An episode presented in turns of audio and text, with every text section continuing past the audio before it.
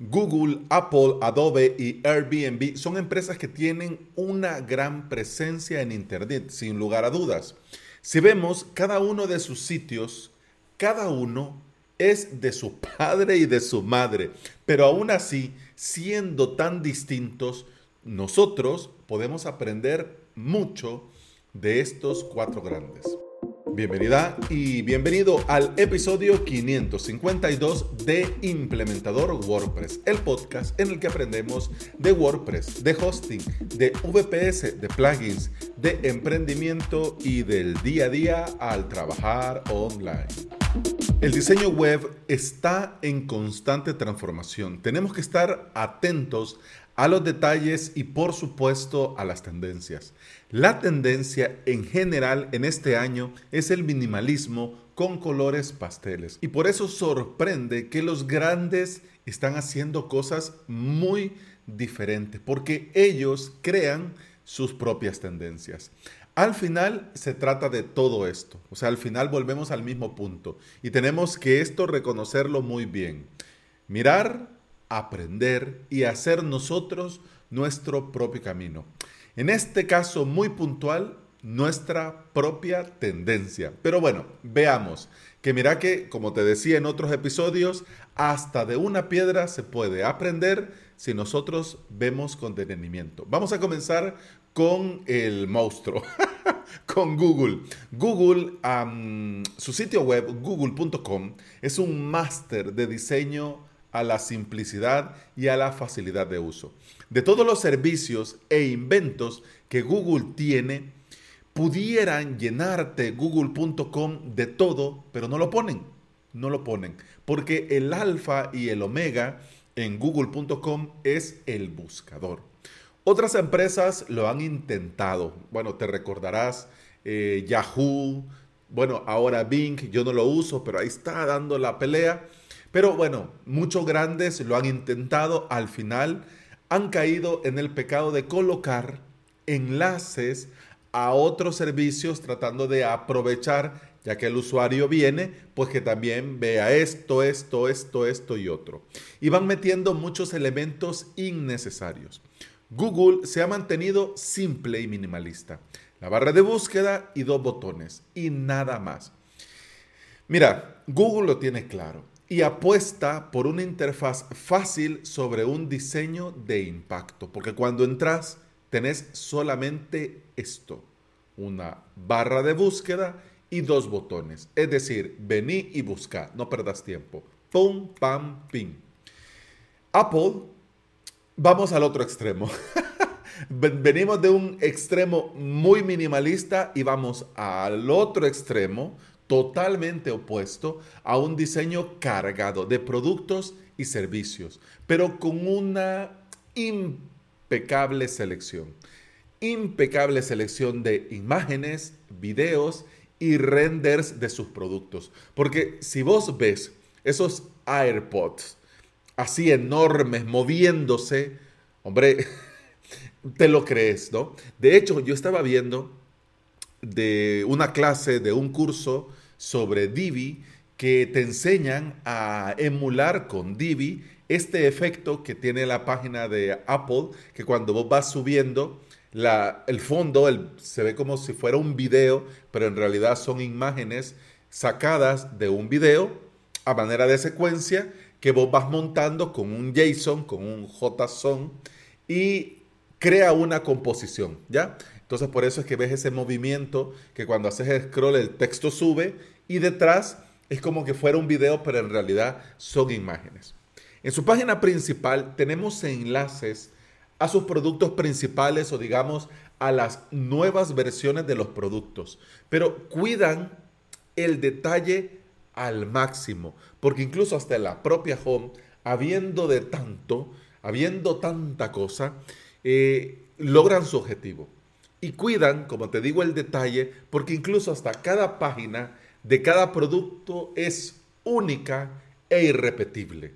No es lo mismo que estés viendo una página dentro de apple.com, por ejemplo, la página del iMac, que la del Mac Mini, que la de Big Surf. Es decir, cada una tiene un diseño impecable, cuidado al milímetro, con muchas imágenes, con mucho render de producto, con mucho video y por supuesto con mucho flow para darte un derroche de movimiento. Es decir, la idea de Apple acá lo tiene clarísimo. No es minimalismo extremo como google.com, no, es alto impacto con imágenes y videos de alta calidad para que te den ganas de comprártelo todo. Veamos ahora, mira, yo no soy, no soy cliente, quiero ver, ¿qué producto Adobe tengo? Tengo, tengo, tengo, tengo, ninguno.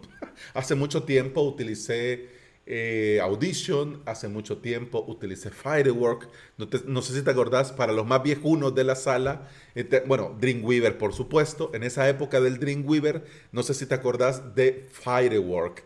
Este Firework era como una combinación entre Illustrator y Photoshop en esa época. Entonces te permitía trabajar diseño vectorial y también trabajar sobre imágenes con el objetivo de prepararlo para Dreamweaver, es decir, prepararlo para la web. Y desde el propio Dreamweaver te podías jalar eh, composiciones, creaciones de Firework y se integraba a la perfección. De hecho, con Dreamweaver eh, podías poner las imágenes, pero darle interactividad en Firework. Es decir, trabajabas una imagen, para que te hagas un ejemplo. En esta imagen había una biblioteca y la mesa al dar clic mostraba algo o un libro al dar clic te llevaba a algún sitio. Entonces esto lo hacías y lo preparabas en Firework. Luego cuando lo jalabas a Dreamweaver, en Dreamweaver lo colocabas, lo maquetabas y ya quedaba con la interactividad que venía desde Fireworks. De hecho, en los últimos tiempos, antes de pasarme a Affinity Designer, yo eh, utilizaba Firework para hacer diseños, hacer eh, tabloides, afiches, banners. Como ya le tenía el truquito agarrado y ya podía hacer lienzos bastante grandes, mira, me ponía ahí a hacer mis cosas y bueno, sombras aquí, difuminaciones allá, texto por acá, una imagen de 12, 16 megapíxeles para poner el fondo y que a la hora de mandar imprimir no se pixeleara, pero ya está.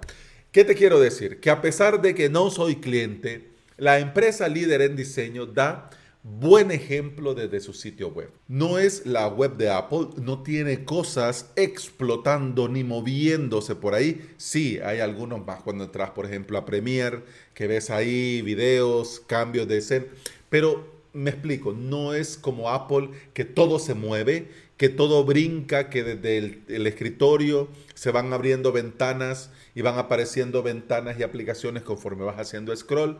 En este caso en Adobe no es así. Han apostado por un diseño simple y se han ido por los colores contrastantes. Quieren destacar visualmente cada una de sus secciones y que cada una de sus secciones llame la atención por sí misma. Y además cada producto con sus propios colores únicos para reforzar la identidad del mismo y para que vos sepas con el simple color a lo que vas y por qué venís. Por ejemplo, si ves dentro de adobe.com vas a ver colores mm, entre claros y oscuros para Adobe Premiere, pero si vas a buscar a Acrobat es un rojo intenso, pero intenso que destaca sobre lo demás. Pasamos al último grande que vamos a evaluar, que quiero compartir con vos en este episodio.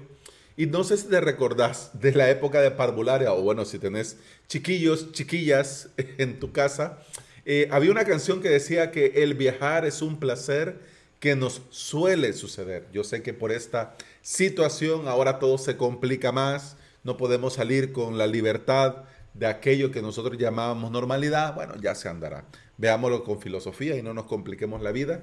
Y bueno, ya está, ¿no? Pero en esa época que podíamos viajar y que nos solía suceder, para bien o para mal, el viajar es vida, el viajar es un placer enorme, pero la preparación y los procesos de reservación suelen ser un reto y un dolor de cabeza. Airbnb ha simplificado al máximo este proceso. Y tenemos mucho que aprender de su sitio web, porque todo el sitio web de entrada te deja claro de qué va. Y quieren que te, bueno, mira, desde el inicio tratan de meter a tu cabeza que viajar es una experiencia única, que Airbnb es una experiencia única, que este sitio web es una experiencia única, que el host te va a dar una experiencia única, que donde reserves y vayas vas a vivir una experiencia única. Es decir, andas buscando, buscando, buscando y en toda la web vas a respirar su propuesta de valor. En toda. Conforme vas buscando dentro del sitio, ves que el diseño, la simplicidad y la propuesta de valor brilla por sí misma. Hay imágenes, títulos, textos, todo diseñado a la perfección. Todo, y esto es muy importante, es muy fácil de leer y muy fácil de utilizar. Y esto es importante. De hecho, el botón de reserva va a estar siempre ahí para vos. Siempre, siempre. Es decir, eh, sí me gusta reservar. ¿Ya? De hecho, también hay un derroche de listas, iconos y formularios interactivos que le dan ese toque de novedad, de tecnología, de vanguardia. Al final lo hacen con el objetivo, por supuesto, de ayudarnos a tomar una decisión, pero con un viaje por un sitio web que ya es una experiencia por sí misma. Es decir, que además de que vas a disfrutar irte de viaje o de irte de paseo, ya estás disfrutando el proceso de reservación, el ponerte en contacto, el hablar con el host, el hacer preguntas, el pagar, es decir, todo muy sencillo, para que la única traba en este momento sea esta cuestión de que no te dejen salir de tu ciudad, pero por lo demás, ellos te lo ponen muy sencillo. Con esto de las tendencias, tenemos que tener cuidado porque es normal ver, ver y ver para inspirarnos. Y a partir de esto que hemos visto, crear un diseño propio. ¿Qué sucede con las plantillas prediseñadas o diseños prediseñados? Que para bien o para mal tienen que ser muy generalistas y posiblemente no se adapte realmente a quiénes somos y a, quién, a qué nos dedicamos. Podemos partir con un diseño de una plantilla? Sí, pero a la larga te vas a dar cuenta que vos sos como sos y que necesitas un diseño muy particular para realmente transmitir tu propuesta de valor. Además, no tenemos que olvidar que esto de inspirarnos lo tenemos que hacer con cuidado, porque no es lo mismo crear un diseño para una marca que va comenzando que para otra que ya tiene un recorrido. Y tampoco es lo mismo la web de un profesional que lleva años que uno que va comenzando. Por ejemplo, cuando yo comencé con avalos.sv, como lo decía en el podcast de la escalera, eh, yo comencé con la premisa, ante la duda, copia a Boluda, haciendo referencia a boluda.com de Joan Boluda. Yo comencé con esta premisa. Él tiene una academia de cursos, yo quiero crearme una academia de cursos. Él tiene minimalismo puro, pues yo voy a meter minimalismo puro. Él tiene todos los cursos en la home, yo voy a meter todos los cursos en la home.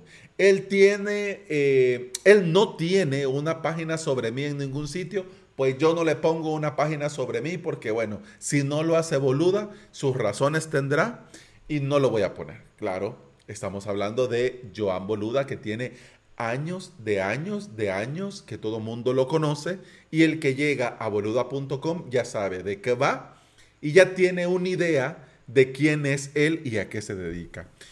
De hecho, cuando estaba hablando con Antonio y Enric de la Escalera Podcast, me hacía Antonio esta observación de que el sobre mí es vital e importante.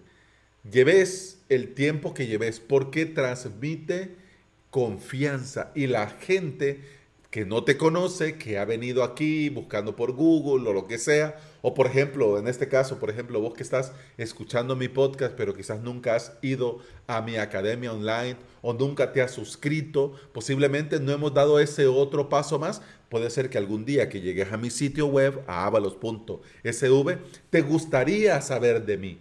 Pues bien, yo no lo tenía. ¿Por qué? Porque había quedado ahí en el tintero de esas cosas para hacer cuando tenga tiempo. No lo había visto como una prioridad. Me comentaba Antonio ya off record, ya cuando habíamos terminado, que él estaba leyendo varios estudios en los que dentro del membership site dejan claro que para que la gente se suscriba debe de conocerte y conocer tu propuesta de valor. Pero primero conocerte para poder sacar tarjeta, pagar y suscribirse. A mí me ha pasado, de hecho, con algunos suscriptores que quizás no me conocían, pero se han suscrito porque me han recomendado gente de la que sí conocen y de la que sí se fían. ¿Ves cómo va esto? Claro, yo comencé copiando a Boluda, que ya tenía muchísimos años picando piedra, y yo pensaba que al imitar, al inspirarme en su diseño, iba a tener los mismos resultados en un tiempo muy rápido. Y no, me tardé, pero me he dado cuenta y de eso va también este episodio. Cada uno tiene su proceso y cada uno de nosotros tenemos que hacer lo mejor para nuestro proyecto. Además, tenemos que recordar que los sitios web, y esto es importante, tienen que ser fáciles de usar, fácil de navegar, con un uso adecuado de imágenes y animaciones y por supuesto, muy importante, y con eso terminamos, que no había visto el tiempo, con una propuesta de valor muy claro. Y bueno, eso ha sido todo por hoy. Muchas gracias por estar aquí. Muchas gracias por escuchar. Te recuerdo que puedes escuchar más de este podcast en todas las aplicaciones de podcasting. Por supuesto, Apple Podcast, Google Podcast, iBox y Spotify.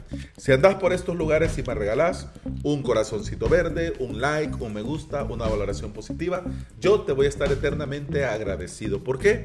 Porque todo esto ayuda a que este podcast llegue a más interesados en aprender y trabajar con WordPress en su propio hosting VPS. Y hablando de hosting VPS y de WordPress, quiero invitarte si te interesa aprender y lo querés hacer por medio de cursos online a avalos.sv, mi academia en la que vas a tener cursos y clases para aprender desde cero o subir al siguiente nivel. La suscripción te da acceso a todo el contenido premium, a soporte, a hosting de prueba y a mucho, mucho más. Todo en avalos.sv. Y bueno, eso ha sido casi todo por hoy. Muchas gracias por estar aquí. Muchas gracias por escuchar. Con el podcast continuamos mañana. Hasta entonces. Salud.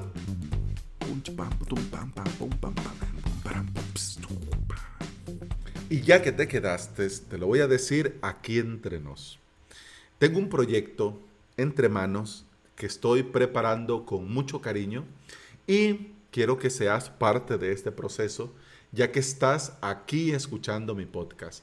El proyecto todavía, para que te hagas una idea, no tiene ni nombre, no tiene ni dominio. Tiene ya la propuesta de valor y ya tengo la idea clara por dónde tirar. Pero quiero hacer un podcast especial, no en este, sino en un podcast especial eh, en el que comparte el proceso, en el que vayamos nosotros viviendo el proceso, es decir, paso a paso, cómo, cómo bueno, incluso hasta de dónde sale la idea del dominio, cómo escojo el dominio, por qué ese nombre, eh, el sitio web, por qué así y no asá, eh, qué va la propuesta de valor, cómo se va a hacer esto, en qué va a consistir, cómo va a ser el tema del pricing, del precio, etcétera, etcétera. Es decir, mira, digo yo que va a haber chicha, pero por lo bueno me haría ilusión dejar este proceso grabado y también me haría ilusión ver si te interesaría que lo hiciéramos en formato podcast. Así que si te interesa, pues así como te lo he dicho en secretito, vas a avalos.sv barra contacto y ahí me das tu opinión al respecto. ¿Ok? Hoy sí.